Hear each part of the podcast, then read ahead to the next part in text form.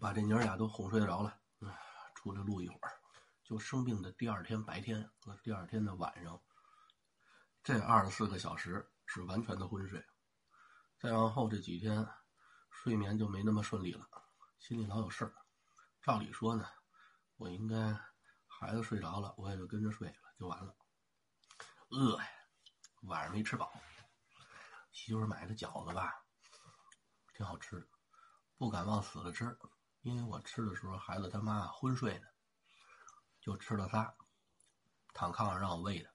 我说：“你看，我伺候你多到位。”嗯，我端着碗，床边上一个一个往嘴里面给您塞饺子。我说：“您那么大嘴，这一个饺子还得分两次吃。”说：“咱自己家人，值当的，您这么秀气啊？”我说：“咱这也算是床前尽孝了。”我说：“你再看看我生病的时候，好，您戴着口罩站在门口吃什么呀？”啊，然后把东西拿下来，往桌上一放，嗖就出去了。我媳妇说：“废话，那时候我们不是还没发病呢吗？我怕你传上。”当然态度不一样了。嗨，就逗着玩呗。这次得病最大的体会呢，就是睡觉、喝水太重要了。啊，尤其是睡觉，你放下一切思想顾虑，你就睡吧，什么都别想。啊，你不能说。嗯，我缓起来点吧。我在床上一边看手机，一边眯着眼，似睡非睡，这不行啊！脑袋照样疼。只要你把手机关了，啊，闭上眼，马上脑子就舒服了。啊，这休息呢，你可以蒙自己，但是你这身体你蒙不了。这晚上饿了没得吃，本来昨天呢半夜，我把这个。排骨拿出来化着，我想第二天早上起来给孩子煎点排骨。我这不给人带货带这个卤肉跟料包呢吗？看人家视频上拍的不错，我想我要是按照人家视频一步一步的做，应该味道也差不到哪儿去。这您卤点排骨出来，饿的时候拿出就吃。等我半夜去看的时候，排骨没了，再一翻冰箱，冰箱里头呢。哎，我说怎么又跑回来了？后来我媳妇跟我说：“这咱们生病的别吃太油腻的，吃清淡点我说：“这排骨上又没什么肥肉，这怎么就不算清淡？”我说：“大夫都说了，多吃蛋白质高的东西啊，瘦肉就是蛋白质高的啊，你吃它补充体内蛋白质，可以提高人的免疫力。像这类知识。”孩子住院的时候，天天听大夫说，俺都听烦了，所以我也知道。我媳妇说吃鸡蛋也行，我说行呗。早上起来烙的饼，摊的三个蛋，这一天一个人吃的都没有，那饼都放硬了。算了吧，明天早上起来炒饼用。今天我媳妇难受那劲儿上来了，就跟我最难受的那天似的，就是辗转反侧。啊，不停的哀嚎啊，但是他哀嚎那声比我好听，啊，我头一次听我媳妇发出这么好听的声音。你要仔细听的话，还有点音乐效果，啊，跟唱歌似的。这叫什么呀？叫做辗转交替。嗯，应该有这么个词儿。我们新婚之夜的时候，我媳妇儿都没有这动静。你别看她唱歌跑调，哼哼的时候吧，还都在调上，但毕竟发出这声儿。是难受发出来的，哼唧一会儿就扛不住了。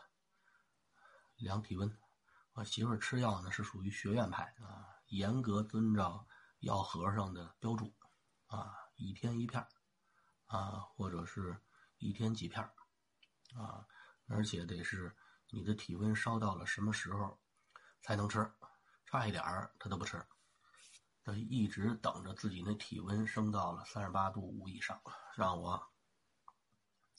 从我这屋这床底下拿一盒药，我们家呢没抢着布洛芬，嗯，我媳妇去买药的时候路上买空了。后来呢，她买了一个厕所芬，因为她在那屋跟我说的，我也没听太清楚，我听的就是厕所什么什么芬。幸好她说了一个紫色的盒。后来我拉开这个抽屉，我一看，啊，叫洛索洛芬，也不知道后头还是什么字啊，好像是芬就管用。虽然说我今天缓起来了，但是呢，还没有缓到位。嗯，我知道我媳妇身体不好，早上起来我去做早点，这早点还没做完呢，就头晕眼花，这两条腿都站不住了。等中午的时候，实在不行，我躺在客厅的沙发上，我说眯瞪会儿。过一会儿，我媳妇从里屋出来了，她吃完药就睡了，睡得挺踏实，啊，也不哼唧了。本来我睡觉的时候听着她哎呦哎呦的。催眠效果还挺好，啊，后来没听两声，没动静了。等再出来，我媳妇儿神采奕奕，啊，找我聊天来了。我当时有一种错觉啊，我说是不是前两天我是做梦呢？我媳妇儿没被感染，我媳妇儿说药劲儿上来了，我全身都不疼了，很舒服，啊，你去给我洗点小西红柿去。我说行，啊，这人吧。你甭管生多大的病，只要你食欲还很旺盛，那就没什么大事儿今天丈母娘看那个状态呢，也不是特别好。虽然我们经常过去问安啊，您身体怎么样啊？喝点水吗？给您削个梨吗？能看出来，老太太不愿让我们过去。有功夫就在那儿迷瞪，就睡，就是昏睡。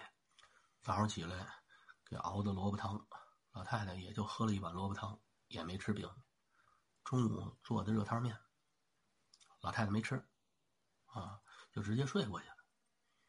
等傍晚的时候，媳妇儿给订的外卖，我们家旁边有一个威海的海鲜饺子馆，点的鲅鱼馅饺子，专门给老太太点的是韭菜鸡蛋的饺子，还有一个野菜馅的包子。嗯，鲅鱼老太太能吃，但是呢，它这里头掺猪肉了，老太太不能吃。说的好像我们家老太太是回民似的，我们就是正经八百汉民，就是老太太不吃猪肉。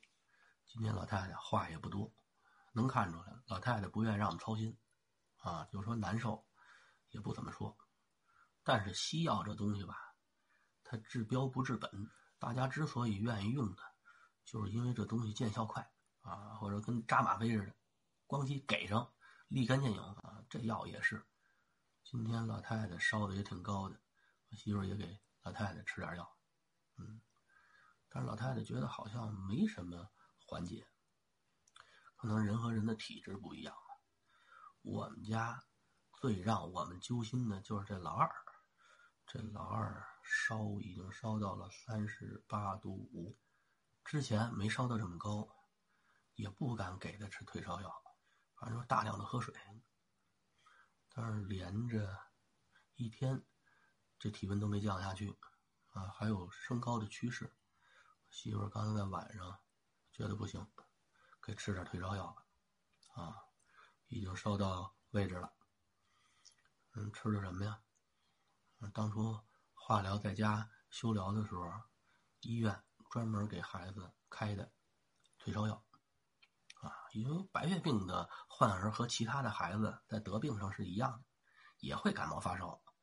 你要是因为普通的感冒发烧，大老远从通州跑趟儿童医院，就为开瓶药，太麻烦了。所以呢，提前医院就把一些常用的药就给开出来了。我们家孩子停药之后好长时间，这些药一直也没动，有一瓶呢都已经过期了。说是过期，刚才我媳妇儿造了点儿，因为她那片儿厕所芬吃完之后，就就管了两三个小时，再往后就又开始这儿疼那儿疼了，哎呦哎呦的。我说那你再吃一片吧，他说他不行，啊，这盒上写着呢，一天一次，一次一片我说早知道让你之前先吃半片儿哎，我说对了。那凭什么我那天烧的那么厉害，全身那么疼，你不说把这个拿出来给我来一片我媳妇说，那天我跟你说什么话你都听不见，啊，你也不理我，怎么给你吃啊？我说啊，怨我，好在我扛过来了。这回这药虽然管用，但是他不能呃连气吃，所以呢就把孩子那瓶过了期的药拿出来了，按照成人的量倒出来点儿。闷进去了，闷进去，捂着被子睡了会儿。发一身汗，哎，状态来了。这家里怎么也得备点药啊！你可以放过期了，但不能没有。你说赶上这事儿，啊，多窝火呀！你看我们家孩子吧，虽然我们都很担心他，虽然他也烧到了三十八度五以上，不影响吃，不影响喝，不影响玩他还很享受这种生病的感觉。后来我一琢磨也是啊，孩子难受的时候啊，我就让他看手机。我说，只在你病没好的时候，我允许你看手机。啊，还跟你住院的时候似的。一旦你病好了，手机不许再给我沾。我们家孩子可高兴了，一听说没退烧，可高兴了。哎呀，没退烧，行，拿手机接着看。少年不知愁滋味。晚上他妈点饺子的时候，还带了两瓶，这名字听着都挺吓人的。嗯，一个是葡萄撞鲜奶，一个是香芋泥石流。芋头那那那个是我媳妇的，啊，泥石流。我说你那嗓子眼都疼成那样了，这泥石流能下得去？那你管不着。这孩子说：“这葡萄碰鲜奶，这是我的。”啊，我说这鲜奶那东西我也想碰，啊，我说我说紧着你碰啊，谁让你小呢？嗯，我说好多年我都不碰了。昨天我晕晕沉沉的时候，他妈就给他开了一罐，叫什么抗疫神器，啊，就是这个黄桃罐头，呵，给他吃没了，造了一整罐。吃过瘾了，今天再给开吃了一块不吃，正好都便宜我了。现在再吃吧，就没有小时候的味道了。可能就是因为小时候没吃过什么，没见过什么。那时候冬天哪吃得着桃啊？能吃着桃罐头？做梦吧你！在哪能见着？一个呢是副食店，另外一个呢就是百货商场，再有呢就是。去医院看望病人的时候，给人家拿去，啊，我就盼着人家说：“张峰过来吃一块吧。”那时候那些人他嘴也紧，他就不说这句话。好不容易赶上姑姑大爷啊或者姨，人家跟我客气客气，张松来一块吧，嗯，吃一瓶吧，可高兴了。我妈还得拦着，别吃人家的，那是给病人的。你又没病，我怎么没病啊？馋病，现在想起来啊，我妈当时还确实得拦着。我妈要不拦着，让我撒开了吃，我能把人家病床旁边所有的营养品都给他清走，那绝对是净坛使者转世。所以小时候挺馋黄桃的，嗯，一个是黄桃罐头，一个是荔枝罐头，啊，都是好东西。橘子罐头相对来说比较容易吃的。因为橘子那东西，那个时候北京人吃着也并不困难，但是那时候橘子罐头经常有变质的，因为橘子罐头一旦变质，它发苦，上头有小白点儿，啊，那我记得特清楚。以前的黄桃罐头啊，没有拧盖的，一类呢是玻璃瓶的，上头有一铁盖压上去的，另外呢就是整个的小铁罐我爸每次开，有专门的那个多用途的。开啤酒那个起子，旁边有个小三角，哎，拿那个东西开那铁罐小时候吧，手没劲儿，给你那个你也不会用。